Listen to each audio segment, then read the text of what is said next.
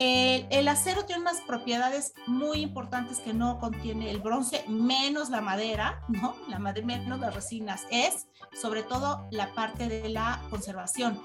Es un material que se conserva muy bien. Tiene una maleabilidad extraordinaria, o sea, tú la puedes rolar, la puedes tornear, se puede doblar y no pierde sus propiedades físicas. Pero ella lo tomaba también desde un punto filosófico que era en la búsqueda de su centro, la búsqueda de ella misma. Ella decía que en el centro de la esfera también era la búsqueda de ella misma. Para Ivonne, la esfera era su lienzo.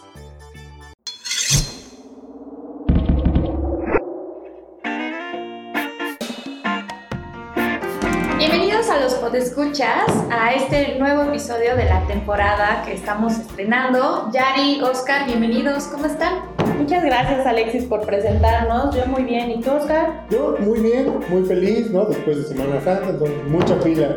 Pues ahora sí vamos a comenzar el podcast con un cafecito que tenemos ya en mano. Y primero que nada queremos agradecerles a todos los que vieron el programa eh, pasado. Eh, queremos pues agradecerles los buenos comentarios, el buen recibimiento que tuvimos. La verdad es que fue un reto para nosotros poder organizarlo y que bueno, vamos a continuar con, estos episodios presenciales, eh, con nuestros invitados por acá, con las cápsulas que tenemos, desde pues Oscar con la bueno, inteligencia del mercado, Yari con la cápsula de ¿Sabías qué? Y en el programa de hoy vamos a tener unas invitadas especiales para todos ellos amantes del arte. Eh, vamos a platicar un poco sobre su propuesta que, que tienen, vamos a estarlos invitando a, a una dinámica que ellas traen, así que bueno, estén atentos y al pendientes. Y ahora sí, vamos a arrancar con la primera cápsula que trae Oscar. Oscar, ¿qué nos traes por acá? Bien, pues vamos a hablar de los indicadores ya habituales, ¿no? y acá quiero empezar primeramente por el tipo de cambio. Eh, como platicamos desde el podcast pasado, el peso ha tenido muy buen desempeño, ¿no? a corte del día de hoy, bueno, al día 19, ¿no? puntualmente el Banco de México publicó ahí la posición y ahorita ya está en 20.083 pesos por dólar. Entonces continuamos con un muy buen desempeño del peso. Este, entonces eh, sigue con, la, con, esta tendencia estable. Ya hemos visto ocasiones que eh, pasa el techo de los 19 pesos. Entonces eh, el mensaje ahorita es que tenemos una moneda fuerte. Pasando a otro indicador, el indicador de la actividad industrial, eh, bueno, pues acá desafortunadamente perdimos la buena racha que traíamos, ¿no? En donde ya ahorita se coloca este indicador a menos 1%. El único sector que impulsó de manera positiva o que tuvo un desempeño positivo en, marzo fue eh, la industria manufacturera con 0.8%, 0.6% perdón, este, de, desempeño, ¿no? Sin embargo, los otros tres sectores sí se vieron impactados, eh, La minería con menos 6.6%, generación, transmisión y distribución de energía eléctrica menos 0.5% y la construcción igual en menos 1.5%. Entonces, eh, habrá que ver, veníamos de meses bastante buenos, ¿no? Y al momento no hay una tendencia, ¿no? Puede ser un simple valle, entonces eh, vale la pena empezar a, ver el próximo, o en estas semanas, cómo sigue desempeñándose eh, este indicador. Y bueno, y pasando a otros indicadores, la inflación. Eh, este también es un indicador que tiene una tendencia alcista, como lo hemos estado hablando. Este indicador, su tendencia alcista no es algo positivo, ¿no? En donde ya ahorita se colocó en 7.45%. Entonces, es, son indicadores o números porcentuales eh, también históricos, ¿no? Y, y, este indicador al final del día es un indicador que no discrimina industrias o sectores. Y, nos afecta, nos está afectando mundialmente. Es mundial, ¿no? Y, es, muy bueno el comentario, ¿no? O sea, porque no nada más es sectores, industria, y no es algo local. Y, para dar un poco más de, de, números, y antes de pasar a, un mercado internacional, aquí en México incluso nosotros vemos distintos desempeños en distintas regiones. Vemos dos, eh, rangos, por así decirlo, que va del 5.7% a el 7.45% e incluso en algunas zonas 9.9%. Entonces vemos ahí ciertos estados con muy buen desempeño, como es Cancún, Chetumal, Mérida, toda esta parte sur, principalmente ha tenido muy buen desempeño en cuestiones inflacionarias. Campeche es la excepción, ¿no? digamos que es el arrocito negro en esa región, pero vemos más en la parte centro y norte en donde ha tenido otro desempeño. Entonces, eh, ahí habrá que ver, como mencionamos, cómo eh, ahí estas cuestiones inflacionarias se van moviendo en, en los distintos estados. ¿no? Pero haciendo justo referencia ahí, Alex, a lo que comentabas, esto es de toda la región. ¿no? Y, y, también acá lo que es en Latinoamérica, América del Sur, no ha sido la excepción. Pero un dato ahorita relevante que llamó mucho la atención en las últimas semanas fue también la inflación de Estados Unidos, que rompió su récord inflacionario de los últimos 40 años. Órale. Exacto, ¿no? Entonces, sí es un dato ahí relevante y para que tengamos una idea de cómo fue e, este crecimiento. Enero empezó con 7.48, febrero con 7.87 y en marzo se colocó en su histórico de 40 años, y repito, ¿no? Porque sí es un periodo significativo de 8.54%.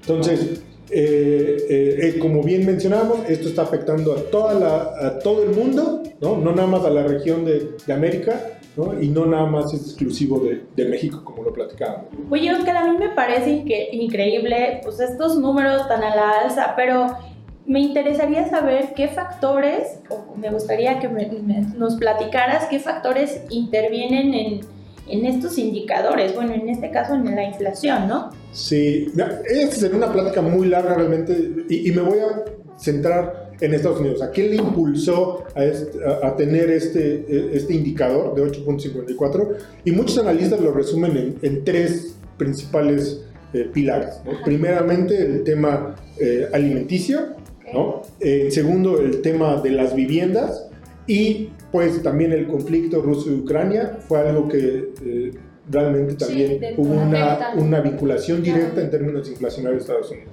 ¿no? Eh, la Unión Europea no es la excepción por mucha dependencia, pero principalmente estos tres factores serían los que para Estados Unidos según analistas, eh, soportaron o impulsaron la inflación. Oye, ¿cómo lo ves a futuro? Ves que tal vez pueda bajar o se mantenga o vuelva a subir, no sé. Hay muchas perspectivas, ¿no? Ahí nosotros en inteligencia monitoreamos eh, distintos analistas o distintas instituciones. Eh, si bien el, el, el, forecast que se tiene eh, todavía es optimista, la realidad es que por los últimos meses se han movido mucho todas las perspectivas. Entonces, eh, lo que sí coinciden todos los analistas es que está lejos de llegar al objetivo que el Banco de México había puesto para, para, para este año. Entonces, eh, no me gustaría dar un dato puntual porque se sigue moviendo claro. mucho. No, bueno, y lo, lo, podemos seguir viendo en, en los siguientes episodios y vamos a, a ir monitoreando este dato. Bueno, claro Oscar, sí. pues muchísimas gracias. Sí, y, y, bueno, y pasando brevemente, rápido a los datos de la industria. Eh, uh -huh. Todavía la World no publica, debido a la fecha en la que estamos haciendo este podcast, eh, la producción de marzo. Sin embargo, liberó ya eh, un, un, una perspectiva eh, del consumo de acero para el 2022 y 2023. ¿Y qué datos, para ser muy concretos, son los que mencionó la World Steel? Es que para el 2022 eh, se prevé una, un crecimiento del 0.4%, colocándose en una producción aproximada de 1.840.000, dije producción, pero es demanda, perdón, no, 1.840.000 toneladas. ¿no? Eh, recordando que en el 2021 tuvimos un buen desempeño y un incremento de 2.7%. Y para el 2023 igualmente la World Steel publicó que se prevé un incremento versus 2022 de 2.2%, lo cual pues es alentador, ¿no? considerando todos estos indicadores que ahorita platicábamos, que se están moviendo mucho por todos los distintos temas económicos que están sucediendo, pero bueno, para nuestra industria, al menos la asociación World Steel ¿no? da una perspectiva optimista desde mi punto de vista. Bueno, buenas noticias. Números alentadores, sí. ¿no? Sí. Por lo menos. Exactamente. Pues Oscar, eh, vamos a ir revisando todos estos datos, desde la World Steel hasta la inflación y bueno, también cómo se está comportando Estados Unidos. Claro que sí. Bueno, pues entonces ahora vamos a pasar a nuestra siguiente sección, que es con nuestras invitadas especiales, así que eh, pasamos a, a platicar un poco con ellas.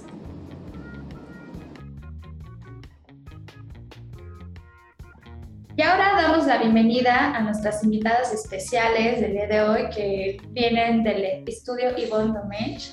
Eh, nos acompaña el día de hoy Chantal Kutolek y Fernando Muñoz, que son, eh, forman parte pues, del estudio.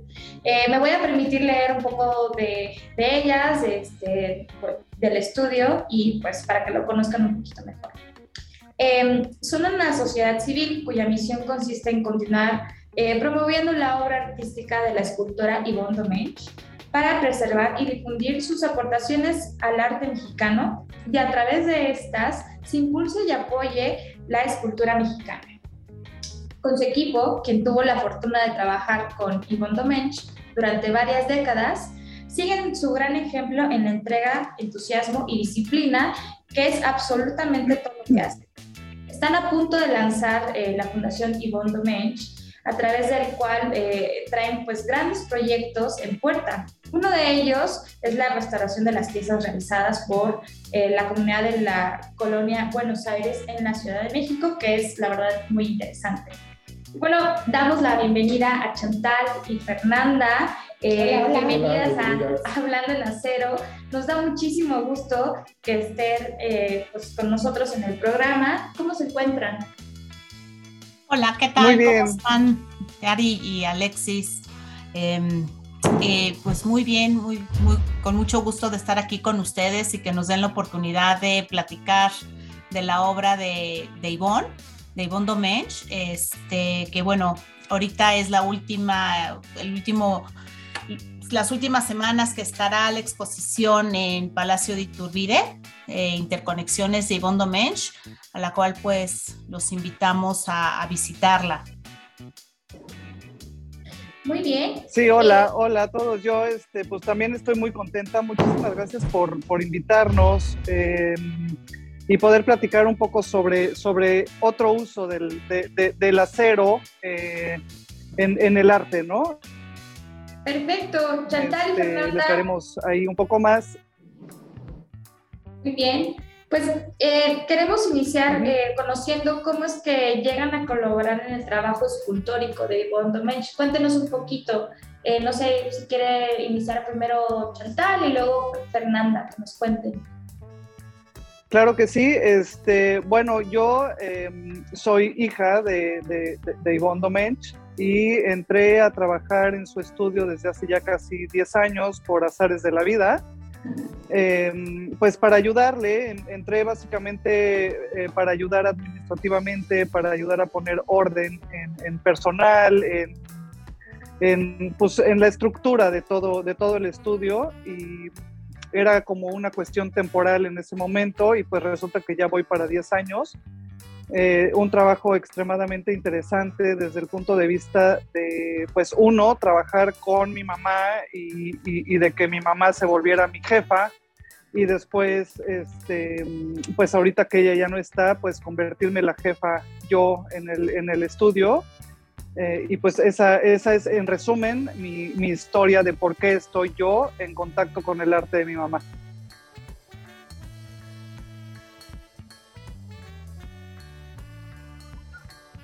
Si quieres, nos puedes contar un poquito sobre cómo llegas al, al estudio. Sí, este, pues bueno, yo venía de una carrera larga en, en, varias instituciones de gobierno, en el Instituto de Antropología e Historia, después de Secretaría de Hacienda y eh, Palacio Nacional. Soy restauradora con especialidad en arte contemporáneo. Y en 2018 eh, me invita Ivonne a colaborar con ella eh, porque se tenía, en ese momento no era muy, este, no estaba totalmente confirmada, pero se tenía la posibilidad de exponer en Palacio de Iturbide y había eh, la necesidad de hacer trabajo de investigación e, e inventario de su obra, de su obra artística eh, para hacer esta exposición que actualmente es la que se está, está exhibiendo. Y, este, y pues bueno, empecé a trabajar con ella y, feliz y fascinada. Eh, fue año y medio eh, de trabajo muy, muy intenso. Y pues más que haber trabajado con ella, fue una relación cercana tanto con Ivonne como con sus hijos. Entonces, pues ya somos una parte de un equipo, una familia, porque también todos nuestros colaboradores, no son trabajadores, son nuestros colaboradores, pues habían estado trabajando con Ivonne, el fundidor, el herrero, el pintor, pues por 40 años. Entonces, eh, cuando yo eh, ingreso aquí en el estudio, pues fue como entrar a una familia, ¿no? Eso es, eso es muy lindo. Este, entrar a una familia y, aprender cosas distintas. Eh, y también como que tenía yo un bagaje que también podría insertarse muy bien a las necesidades del estudio. Eh, yo pensé que posteriormente de su fallecimiento y que, y que bueno, que ya concluyendo la exposición, pues ya, este, yo ya había hecho mi trabajo. Pero bueno, eh, pues aquí con Chantal y yo, pues nos llevamos súper bien, hacemos un trabajo, nos divertimos, eh, nos estresamos mucho, mucho, pero este, pues estamos con estos nuevos proyectos, muchos en puerta y con ganas de seguir echando adelante, promoviendo, eh, dando a conocer la obra de Ivonne, que fue una extraordinaria escultora mexicana, muy poco conocida, desafortunadamente, por nosotros mexicanos, más creo, más conocida en el extranjero que por nosotros. Y este y pues bueno, y también seguir apoyando al arte en México, seguir apoyando a jóvenes que quieran emprender la carrera de, escultura. Bueno, pues hacia, allá vamos, ¿no? Con muchos proyectos. Perfecto, qué bueno. Y escuchar, ¿no? Su, propia experiencia desde, bueno, Chantal, ¿no? De este reto de tomar las riendas del, del estudio y que, pues, aún pensando que no ibas a durar mucho y que sigues y que Fernando también eh, que se suma a este equipo, que ya lo dijeron, qué bueno escuchar que, que hace muy buena mancuerna. Oye, Fernanda, yo tengo una pregunta, digo, acerca de todo esto. Eh, ¿Cuál es el proceso creativo de Ivonne? Eh, ¿Cómo es que la, la, esfera se convierte en el elemento fundamental de la obra de, de Ivonne? Mira, esto viene desde su infancia. Eh, ella viene de una familia muy culta. Su padre, como me dijo bien, eh, sus, los hermanos de Ivonne me decían, eh, pues es que mi papá pues era abogado, pero primero que abogado era filósofo, músico y después abogado. Entonces eso te, te dice mucho cómo era el día a día en casa de Ivonne, en las cenas, en lugar de estar hablando sobre cómo te fue en la escuela, qué te dejaron de tarea, pues creo que nos podría decir mejor, pero era eh, más pláticas filosóficas porque él era un amante de la filosofía. Entonces, desde pequeña, su papá le empezó a hablar sobre la filosofía de William Leibniz, ¿no? Que es un filósofo del siglo XVI, eh, en el que escribe un tratado de la monadología. La monadología viene siendo como unas esencias de los átomos. Eh, para que entiendas, ella se los imagina que son unas esferas que que están en el, pues en tu ambiente, en el universo, y ella se las imagina de una forma esférica. Con esa imaginación de niña, pues empieza desde ese entonces a imaginarse que era una esfera. Entonces, sus primeras piezas, por eso las empieza a hacer esféricas, ¿no? Sin embargo, vemos una transición, eh, vemos una transición entre que sí empezó como cualquier escultor haciendo escultura figurativa. ¿Por qué? Porque siempre Ivonne nos decía que el cuerpo humano, la escultura figurativa, le daba la proporción. La proporción es muy importante en la escultura. Y posteriormente, este, esa figura se convierte hay unas piezas muy interesantes, sobre todo en el Museo del Chopo, donde vemos esa transición de Ivonne de la figura humana hacia la esfera. De esa esfera que empieza a construir sencilla y que empieza a tallar, porque ella era talladora. Es muy importante entender este punto porque en su primer inicio ella tallaba, quitaba el material, más no construía. Vamos a pasar ese tema posteriormente. Eh, entonces, de esa talla no teníamos todavía una geometría dentro de esta talla que son las primeras piezas de Ivonne. Estamos hablando de los años 80, 89, 80 y 90.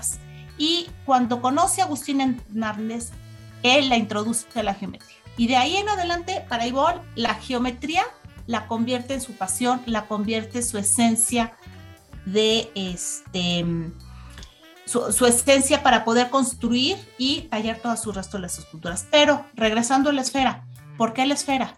Para ella era el sólido geométrico, como para todos los filósofos, todos los geómetras, es el sólido geométrico más perfecto. Es una, em, para que entendamos de manera más sencilla, es pensemos en un artista, en un pictórico que pinta, pues pinta sobre un lienzo. Para Ivonne, la esfera era su lienzo. ¿Ya me entienden? Pero ella lo tomaba también desde un punto filosófico, que era en la búsqueda de su centro, la búsqueda de ella misma. Ella decía que en el centro de la esfera también es la búsqueda de ella misma. No sé si... Sí. algo que no lo hubiera, hubiera imaginado, ¿no? ¿Cómo, ¿Cómo puede trasladar toda esta parte a, e integrarla a la esfera, ¿no? y un punto importante también, eh, hablando sobre la esfera, eh, como bien dice Fernanda, que, era su, lienzo, su base, su, esencia, eh, también en el momento en donde yo creo que ella ya logró dominar por completo tanto la proporción humana, la proporción, la, la esfera, su volumen, su todo, este, se vuelve como un reto, se vuelve un reto de poderla abrir, de poderla cerrar, de poderla desarmar y poder crear eh, otras figuras que en realidad, como digo, son esferas abiertas, ¿no? Eh, como que decía, ya no quiero una esfera sólida, ahora quiero abrirla. Entonces también fue, fue un gran reto durante toda su carrera, creo. Exacto. Exacto, y, ella misma decía que en el momento que ella abre su esfera, también se abre otras posibilidades de la vida. Entonces, ella, ella en la esfera, eh, la, ella y su lenguaje siempre estuvo muy unido a su vida.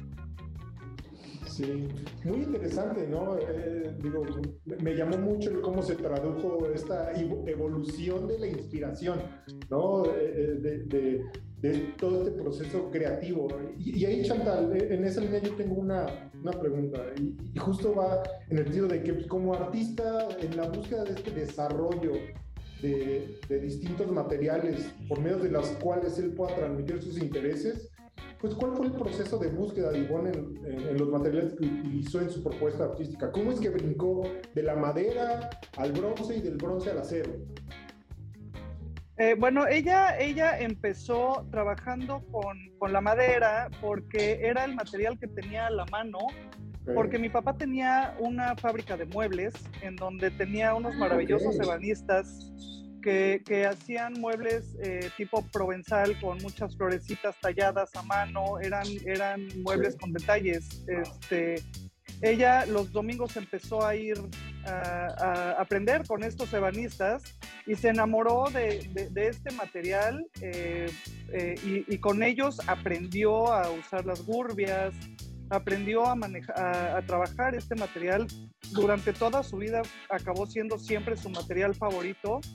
Eh, decía que, y como bien decía Fernanda, a ella por eso aprendió y empezó quitando, quitando material por trabajar, trabajar la madera, ir quitando, quitando, quitando, tallando, era, era talladora. Este, mm, eh, y después em, de, la madera, eh, ya ella entrando de lleno al estudio de la escultura en, en, unos, este, en unas clases de escultura, conoció a su fundidor, que actualmente sigue siendo el, el fundidor del estudio, eh, Juan Hernández. Entonces ahí conoció entonces a trabajar la cera, el bronce, y, fue como la transición, ¿no? Pero sin nunca dejar la, madera. Este, aquí con el bronce, también con la cera, con el yeso, también quitaba, quitaba, quitaba y seguía siendo talladora o quitando material. Después eh, tuvo la oportunidad de hacer su primera pieza monumental, la, Dimensión 5, en el Instituto Nacional de Investigaciones Nucleares en, la, Marquesa, en, la Marquesa, en el Estado de México, en donde eh, por primera vez trabajó con el acero inoxidable. Y entonces ahí también por primera vez fue en vez de quitar material, nos decía, es que es como la piel, tengo que ponerle la piel al espacio. Y entonces, pero también fue como circunstancial, o sea, no, no fue que ella buscara el, paso de material a material, como que se fue, se fue dando. Y, y ya después, entonces sí, su, siempre eh, su gusanito de querer eh, investigar, de querer experimentar con diferentes materiales, entonces sí empezó pues tal cual, a, experimentar con fibra de vidrio, con vidrio, trabajó el hielo, trabajó el plástico, ahí ya como nivel de experimentación. Muy bien. Y Fer, eh, ¿podrías compartirnos, eh, en este caso que ya nos contó un poco eh, Chantal, pues, cuáles son las ventajas que podríamos resaltar del uso del acero en la escultura? Y em, retomando lo que dijo Chantal, efectivamente ella eh, comienza, ahorita te voy a decir por qué las ventajas del acero y por qué esa modificación tanto conceptual y técnica que asume Ivonne cuando trabaja el acero es con la pieza que menciona que es Dimensión 5 que se encuentra en el Instituto Nacional de Investigaciones Nucleares en el ININ aquí en, en el Estado de México por la Marquesa. Eh, en ese momento eh, cuando le proponen hacer el proyecto para conmemorar los 45 años de la energía atómica aquí en, México, eh, le proporcionan el material en ese lugar para poder hacer la escultura. Y el material que proporcionan es acero inoxidable. ¿Sí? Entonces, eh, ella, se, ella era una persona que siempre asumía los retos le encantaba hacer, eh, los retos, le encantaba hacer este, cosas sumamente complejas y como dicen, investigar y estudiar constantemente. Este, y gracias a que tenía ese conocimiento geométrico que le había enseñado Agustín Hernández y que tenía una geómetra también que la apoyaba para eh, poder pasar las cosas a planos, es que puede llegar a crear esta pieza Dimensión 5 inspirada en las moléculas de, em, de la nueva, de nuevo descubrimiento eh, sobre la cristalografía, que es la dimensión 5, que es otro tema complicado, pero muy interesante. Entonces, ¿qué pasa con Ivonne? Cuando le dan este material, el acero, el acero es completamente distinto que el bronce. Tenemos el, el, el, el bronce es un material muy dúctil, o sea, digamos que, que, que, se puede totalmente moldear, o sea, haces un molde y es un líquido que vacías ¿no? Por eso es el, bronce a la cera perdida. Lo vacías en un, en un molde de yeso recubierto de una cera. Cuando vacías el bronce, ¿sí? Se pierde la cera, de ahí viene lo del bronce a la cera perdida. Abres tu molde y adentro tienes ya, bueno, la pieza no sale impecable, por supuesto, hay que trabajarla todavía, unirla. No se puede hacer las piezas Ivonne en una sola este, en, en una solo model, molde, porque son grandes, tienen que hacer en diferentes partes. ¿Qué pasa con el acero? El acero ya no puede hacer esa parte de talla y de esa talla hacer un molde. ¿Por qué? Porque no es dúctil, no tiene esa ductilidad. La, eh, temperatura para, la, para fundir el acero, que son 3000 grados centígrados o algo, algo así, o sea, ahorita de, de memoria no, no lo recuerdo exactamente, pero eh, sí, o sea, son el, punto de fusión aproximada eh, para transformarse de sólido a líquido es de 3000 grados centígrados. Entonces, pues evidentemente alcanzar esta temperatura en, ¿cómo se llama? A ver, aquí ando medio perdida, ustedes perdonarán, este, es imposible.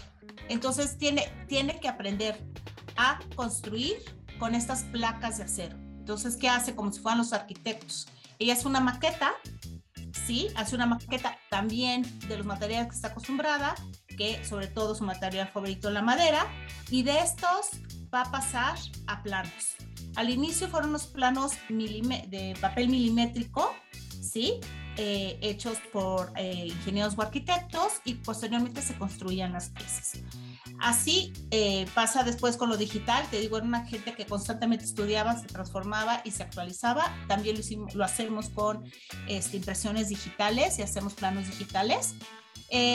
pero ¿qué ventajas le proporcionó el acero? Que esa es más nuestra pregunta.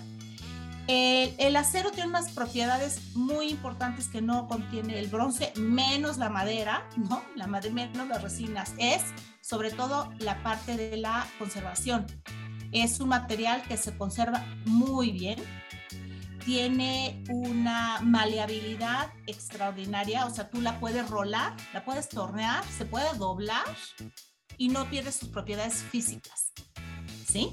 Entonces, para las curvas de estas grandes esferas de son maravillosas porque tú compras la placa de acero, haces los cortes y los puedes rolar. Entonces te dan estas, te dan estas curvaturas.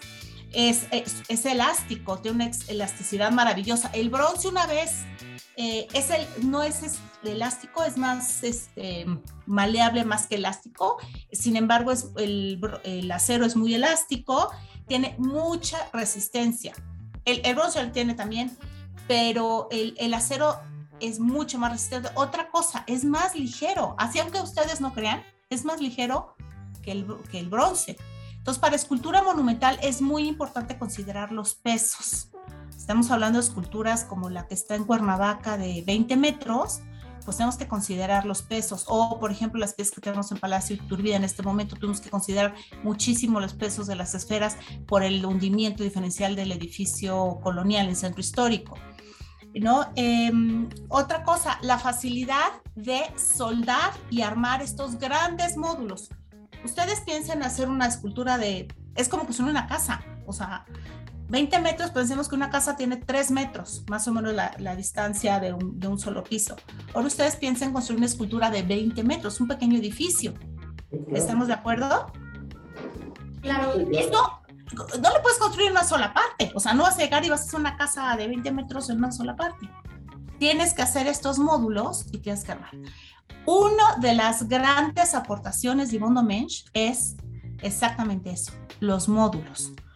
Gracias al acero es que puede hacer la escultura modular.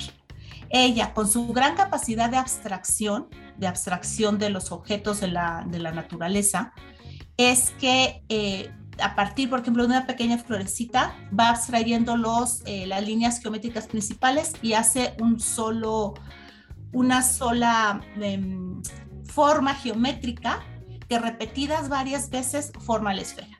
¿Qué sucede? En el caso que tengamos que exportar las piezas, por ejemplo, cuando se llevaron las piezas a Millennium Park en el 2010, 2012, para festejar el bicentenario centenario de la Revolución de Independencia de México, eh, se llevaron piezas de 5 metros y de 3 metros y medio. Entonces, exacto, que dices, no me cabe en un camión, no me cabe en un barco, o sea, no me cabe ni por los puentes de las casetas, ¿no? ¿No? Entonces, ¿qué pasó? se fueron desarmadas, se fueron en módulos. Pero esos módulos fueron gracias a que el acero se puede doblar, se puede fabricar estos módulos y posteriormente pues los ponemos como si fueran los grandes legos con unos pernos, se ajustan con tornillos y es que se crean este, e, esas pesas, ¿no? Eh, entonces, otra ventaja pues la conexión fácil entre el, en cambio el el bronce, la conexión es muy difícil porque la, soldadura de bronce es complicada y no te queda nunca bien. En el acero no tienes problema con el tipo de soldadura. Y, pues bueno, los acabados, ¿no? Que le pones unos acabados, unos primers, los colores, y tiene unos colores ya patentados, eh, que son sus colores personales el rojo, el azul almirante, el amarillo domenche, el blanco domenche. Esos colores que son muy vibrantes, pues gracias a que tenemos una base como el acero, podemos aplicar esos colores tan vibrantes. Bueno, y, justamente de lo que cuentas, Fer, eh, parte de, la, de una de las obras más importantes de Avon están plasmadas en el, en el Millennium Park en Chicago. Y bueno, Chantal, cuéntanos un poquito justo de cómo llegó Ivonne a ser como pues, la primera mujer mexicana en exponer ahí, ¿no? ¿Cómo fue el desarrollo de su carrera? Eh, bueno, sí, tuvo la fortuna de ser la primera mujer este, mexicana en exponer ahí. Eh, para ella fue como un gran sueño. Fue, digo, fue por, fue por concurso. A ella la, la, eligieron. Em, pues por toda la trayectoria que, que, tenía, eh, también, como decía Fernanda, bueno, los colores y las formas y la cuestión logística de, de, poder transportar e instalar las piezas modularmente este, allá, o sea, como que fue un todo em, que, que, como les digo, fue un sueño hecho realidad. Eh, pusieron sus, sus, piezas ahí en, en, Millennium, esto fue en 2012 y estuvieron expuestas durante dos años y bueno, era algo, era algo espectacular porque además este, Chicago en, en, invierno pues se llena de neblina, todo gris, todo frío y empiezan a llegar estas piezas módulo por módulo y el espectáculo empieza desde que llega el primer camión, el primer módulo y cómo empiezan a armarlas ahí y empieza a llenarse este paisaje gris y frío de estos colores vibrantes y llenos que, bueno, también em, son representativos de mi mamá, pero también son muy representativos de nuestro México. Para mi mamá siempre era muy importante el, el, el, darle su espacio a, a, nuestro México, ¿no? Este, con, con, esta chispa, con esta vibra, y esto a través de estos, de estos colores. Y bueno, y sus esculturas pues también, o sea, la gente estaba impresionada, ella quería que la gente conviviera con, estas esculturas, em, eh, quería que la gente eh, estuviera físicamente en contacto con ellas. Había, eh, no sé si, bueno, ya, ya, verán después las fotos, pero una de las partes era, era el árbol de la vida, em, con sus dos semillas grandototas abajo, y son unas semillas que medían como dos metros de, largo y te podías meter adentro. Y un día eh, estamos dando ahí la vuelta y había una señora adentro de la escultura amamantando a su bebé, ¿no? Entonces fue como otro sueño hecho realidad para, para ella, ¿no? Em, para ella, ella siempre nos decía, es que yo con mi arte quiero sacar al espectador de su cotidianeidad, de su pensamiento ya eh, lleno de estrés, lleno de responsabilidades, lleno de, rutinas y ella quería que con su arte todos nosotros pudiéramos salirnos un ratito, aunque sea un instante, y poder llenarnos de esta armonía, de esta, de esta alegría, de, esta, de este color, ¿no? Y de este calor de sus piezas. Entonces, em, digo, toda esta es la parte como logística y romántica desde mi punto de vista de lo que fue Millennium, pero para ella en su, en su trayectoria artística fue como una resortera, fue como una catapulta que la, la, mandó ya a nivel mundial por la cantidad de visitantes que tiene ese parque. Este, digo, está la escultura de Anish Kapoor ahí que yo no sé mucho de estadísticas, pero sé que es de las esculturas más visitadas a nivel mundial. Y pues las esculturas eh, eh, estaban el coral, estaba la olas de viento, estaba el listón de tabachín, el árbol y las dos semillas. Este, en este pasillo, pues en este lugar tan privilegiado, ¿no? Entonces, este, pues e, ese es, ese es un poco el resumen de Millennium Park que, pues hasta la fecha lo atesoramos y lo vamos a seguir atesorando toda la vida porque fue, fue realmente un gran, gran logro y sobre todo un gran orgullo para nosotros como familia, para los espectadores a nivel mundial, pero sobre todo para México. Eh, haya compartido escenario con Anish Kapoor es súper interesante.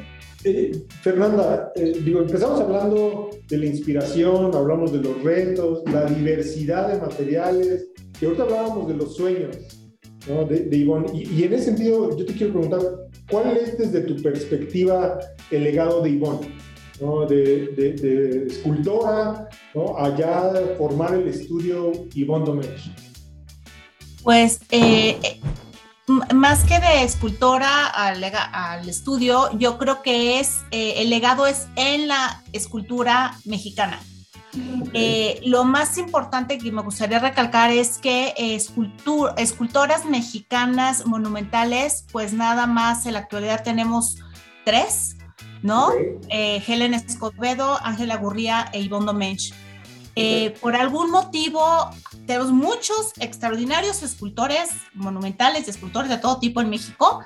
Sin embargo, la escultura monumental lo haya llevado a cabo más los hombres. No sé si eh, pues, ¿por qué será, no? Eh, en este aspecto me gustaría eh, comentar que, que Ivonne, en el sentido de, de, decir que era mujer y hacía escultura monumental, no le gustaba que se relacionara el, el, que fuera mujer con la escultura monumental, porque decía que eso no tiene que ver, que no por ser mujer no podía hacer escultura monumental, ¿no?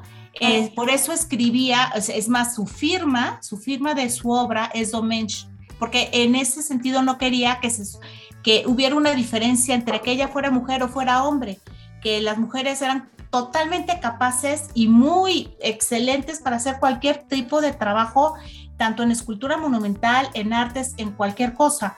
Entonces yo creo que un legado muy importante es lo que ella aportó al arte en México, a la escultura mexicana en México y cómo mostrarle a las nuevas generaciones o a los nuevos artistas que no importa que seas hombre, mujer, de, puedes hacerlo con mucho trabajo, mucha educación y mucho, este, mucho estudio.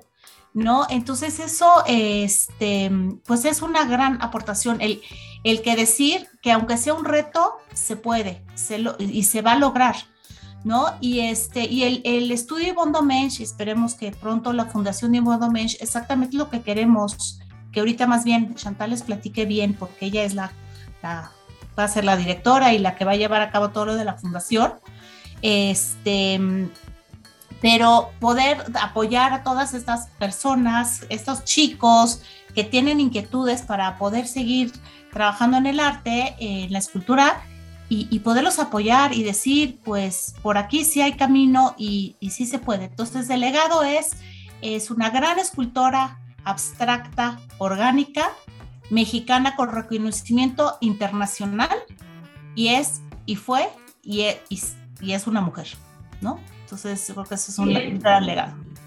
Qué padre. Creo que está muy, muy padre la visión. Creo que si nosotros pudiéramos en la vida cotidiana este, dejarnos eh, llevar más por lo que, lo que hacemos o lo que sucede en vez de colocar un género, creo que el mundo sería diferente. Pero bueno, pues eh, quiero hacerles una pregunta. En el podcast tenemos siempre la tradición de preguntar justamente qué es lo que hacen en sus tiempos libres para relajarse fuera del estudio, qué, eh, de qué manera llevan su tiempo libre.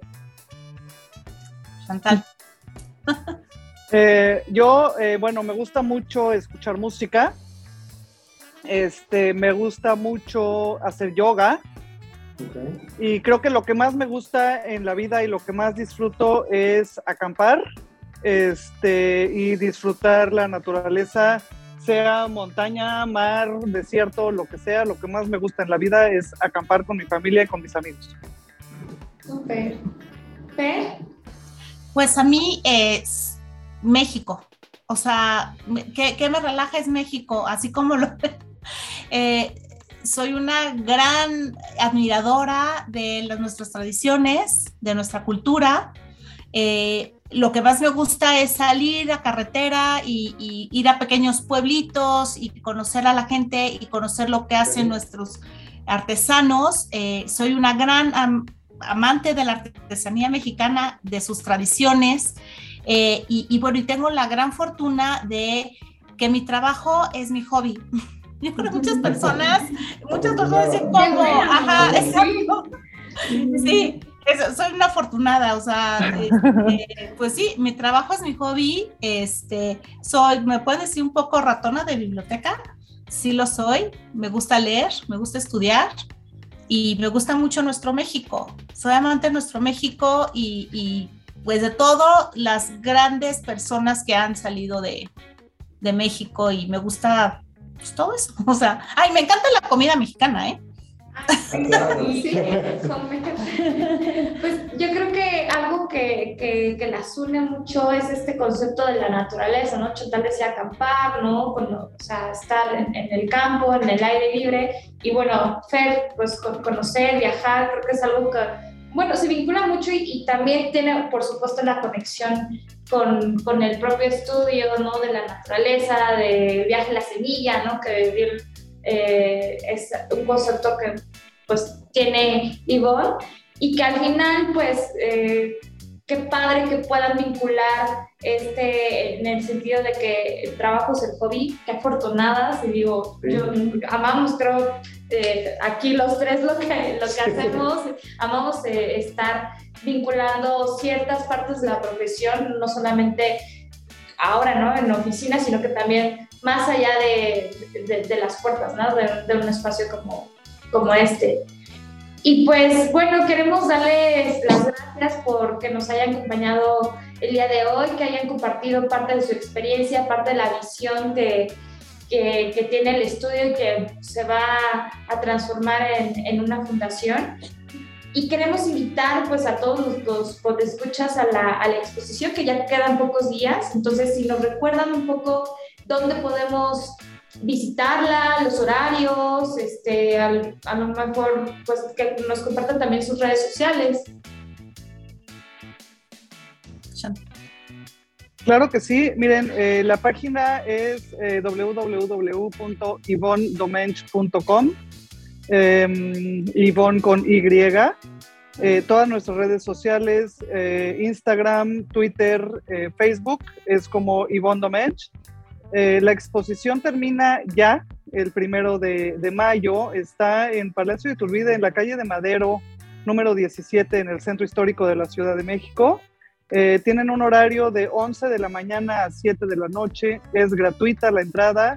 Este, por favor, no, no, dejen de ir. Eh, es una, una maravilla, maravilla. Y cualquier cosa que nos quieran comentar, que nos eh, nos encanta recibir eh, comentarios y estar en contacto con la gente. Nuestro correo es contacto arroba Perfecto. Perfecto. Pues estaremos encantados de, bueno, yo ya la he visitado dos veces, entonces que pues invitar a todos los podescuchas, Oscar y Ari, que, que, vayan, ya, lleven a su familia. Ya tengo una tarde planeada, ¿no? un plan de fin de semana, claro. aprovechar. Perfecto. Pues Chantal, Fer, de nuevo muchísimas gracias por acompañarnos eh, el día de hoy y esperamos que volvamos a platicar con ustedes en otra ocasión hablando sobre el hacer. Gracias, Oscar, Yari, Alexis. Muchísimas gracias. Muchísimas gracias. Bueno, damos entrada a la sección del ¿Sabías qué? Así que Yari, ¿qué nos traes el día de hoy? Vamos que platicar. Pues primero que nada ya saben que este es el cierre, entonces relajados y con la mente este, un poquito ágil para, para irnos a, a ciertos datos. ¿Sabían que el primer avión se construyó totalmente de acero y además eh, en serie? O sea, fue el primer elemento hecho o construido en serie. No. ¿No? ¿Tenían la idea? Bueno, pues justamente estuve investigando y resulta ser que el alemán, ay, está un poquito difícil el nombre, pero ya nos dirán nuestros este, expertos cómo se pronuncia, pero el alemán Hugo Junkers eh, creó el, el, avión el J1, quien lo nombró Blenchers, Blenchester, no sé, que significa burro de metal en alemán. Y pues como les comentaba, lo comenzó en serie, ¿no? Esta, eh, este avión fue construido totalmente en acero y pues es interesante porque en todos los datos que estuve investigando vi que también ha, habido una evolución en estos materiales, ¿no? Entonces eh, los ingenieros y los inventeros se, se dieron a la tarea de ver qué factores eran los que afectaban todo esto, ¿no? Y sobre todo a los aviones. Entonces ha ido evolucionando. entre los metales más utilizados en, los aviones son el, acero, el aluminio y el titanio, ¿no? Y también una gran producción, eh, un gran porcentaje, perdón, ya lo, lo, componen otros elementos raros y polímeros, ¿no? O aleaciones con polímeros. Entonces, pues justamente es bien interesante porque pues el acero no solamente lo vemos en la construcción o en que hablamos la otra vez de guitarras, sí, claro, sino también en los aviones, ¿no? Hoy en día ocupa un porcentaje más chiquito, como del 10 al 18%, pero sin embargo lo que se busca es justamente que se tenga una buena resistencia, una ligereza eh, o ultra ligereza le, llaman, y que sean este, contra corrosión, ¿no? Oye, Yari, y justamente que decías que hay otros elementos que lo componen el avión, creo que es súper interesante que tú como, como ya dijiste, la construcción puedes hacer un acero resistente. Aquí no solamente el acero, otros materiales pueden ayudar a que sea pues un, un, equipo apto para lo que se está utilizando, que es pues volar, ¿no? Prácticamente. Sí, eso está increíble. Creo que los ingenieros tenemos la tarea de estar buscando esta parte y bueno, no, no, no descartar pues que en un futuro eh, la tecnología y las tendencias sean a, a los materiales, a ¿no? los materiales. Y justamente es lo que estuve investigando, que el futuro ya habla de vehículos eh, autónomos volando, ¿no? Entonces, pues está increíble, pero les quiero hacer una pregunta para, para, para sacarlos un poquito de, de, de, de, mis datos. ¿Saben cuál es el avión más grande del mundo, pero a nivel de pasajeros? No, no. tengo la menor idea. bueno, pues dentro de, este es el Airbus A380, entonces tiene una capacidad de 550 eh, pasajeros, que esto más o menos se traduce en 580 toneladas junto con el, wow. el almacenamiento de combustible. Un, bueno, no sé qué, qué, capacidad tengan los cruceros, pero ¿te imaginas como casi casi que esté volando? Sí. Híjole, es enorme, ¿no? Para 500 pasajeros. Sí, es, es, muchísimo, imagínense, no sé cuántos edificios podrían ser. Claro, imagínate ¿no? cuánta, cuánta gente puede habitar ahí. Uh -huh. Bueno, Sí, y pues bueno, para finalizar les quiero comentar del dato curioso es que este avión tiene una característica muy padre porque es autónomo, o bueno, no sé si la palabra correcta sea autónomo, pero puede volar una trayectoria de 14.500 kilómetros sin hacer ninguna parada, es decir, el combustible soporta todo esto. Entonces, para tener un poquito de idea de la magnitud de lo que estoy hablando, es como si hiciéramos un vuelo de, de México, de la Ciudad de México a Francia. ¿no? Órale. Sin ninguna parada. No manches. Entonces, pues bueno, ahí los invito a todos que, que, que, lean un poco acerca de la evolución de los aviones porque está increíble. Me topé con, dentro de la investigación, con datos sobre drones, sobre pues, cosas que ni siquiera tenía como esa sensibilidad, ¿no? Me dieron ganas de viajar. no, bueno, y que es súper interesante, ¿no? Como, como, ya lo mencionas, este estudio del vuelo, que creo que lo, lo podemos ver desde otras perspectivas y que el acero, pues lo vemos de nuevo, ¿no? Que está presente en todos los sentidos y es súper eh, padre escuchar cómo no nada más en la construcción está presente. Eh, pues Yari, muchísimas gracias. Gracias por, a ustedes. Por este dato muy, muy, interesante y curioso. Y pues a los que escuchan les damos muchas gracias a, a, que hayan llegado hasta este punto, que hayan escuchado todo el programa. Eh, los invitamos, por supuesto, a que compartan el episodio si les gustó. Eh, tenemos Facebook, tenemos Instagram, tenemos LinkedIn. Le den eh, activar en la campanita las notificaciones en YouTube para que ahí eh, lo puedan compartir. Y pues sus comentarios de nuevo, ¿no? Si quieren escuchar a alguien por acá, si conocen a alguien que sea experto en el acero, ya lo vimos, no solamente en, en la construcción, sino en otros temas. Estaremos encantados de pues, poder platicar por acá. Y pues bueno, de nuevo muchísimas gracias por, por estar escuchándonos, viéndonos eh, y nos vemos en el siguiente episodio. Bye. Gracias. Bye.